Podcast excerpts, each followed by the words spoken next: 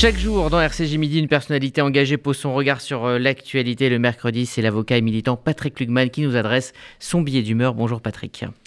Bonjour Rudy. Cette femme, je l'ai aimée, je l'ai admirée, je l'ai soutenue et je l'ai défendue. C'est dire l'ampleur de ma déception. Christiane Taubira n'en finit pas de décevoir et à mon avis de déchoir.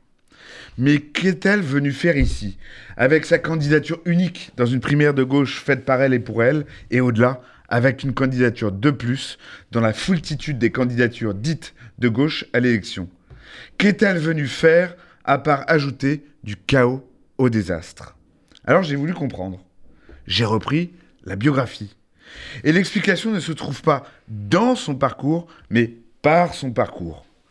Perdre la gauche, c'est l'œuvre de toute sa vie. Christiane Taubira commence la politique par des convictions peu républicaines qui l'amènent à soutenir l'indépendance de la Guyane. Élue députée de gauche, sous l'étiquette du PRG, elle vote la confiance au gouvernement Balladur.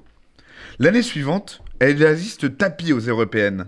Vous vous souvenez cette liste qui sonnera le glas des ambitions présidentielles de Michel Rocard? Ce dernier dira d'ailleurs avoir été abattu par un missile tiré depuis l'Elysée. Nous retrouvons Christiane Taubira, candidate aux élections 2002, toujours pour faire perdre le PS, celui de Jospin cette fois, et en bonus, la qualification de Jean-Marie Le Pen au second tour de l'élection.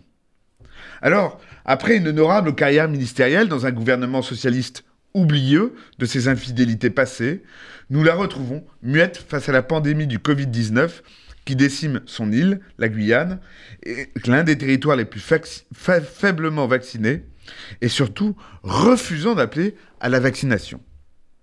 Malgré ces, turpitudes, peut-être en raison de celle-ci, la voici donc candidate à l'élection présidentielle. Une candidature de plus pour elle, une candidature de plus dans une, dans une élection où tout le monde s'y voit. La gauche y est morcelée, éparpillée, entre Mélenchon, Anne Hidalgo, Yannick Jadot, Fabien Roussel. L'occasion était trop belle. Attention, il ne s'agit plus de faire perdre la gauche.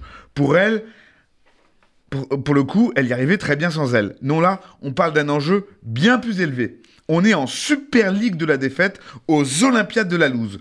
Taubira joue gros. Faire disparaître la gauche du paysage politique, ni plus ni moins.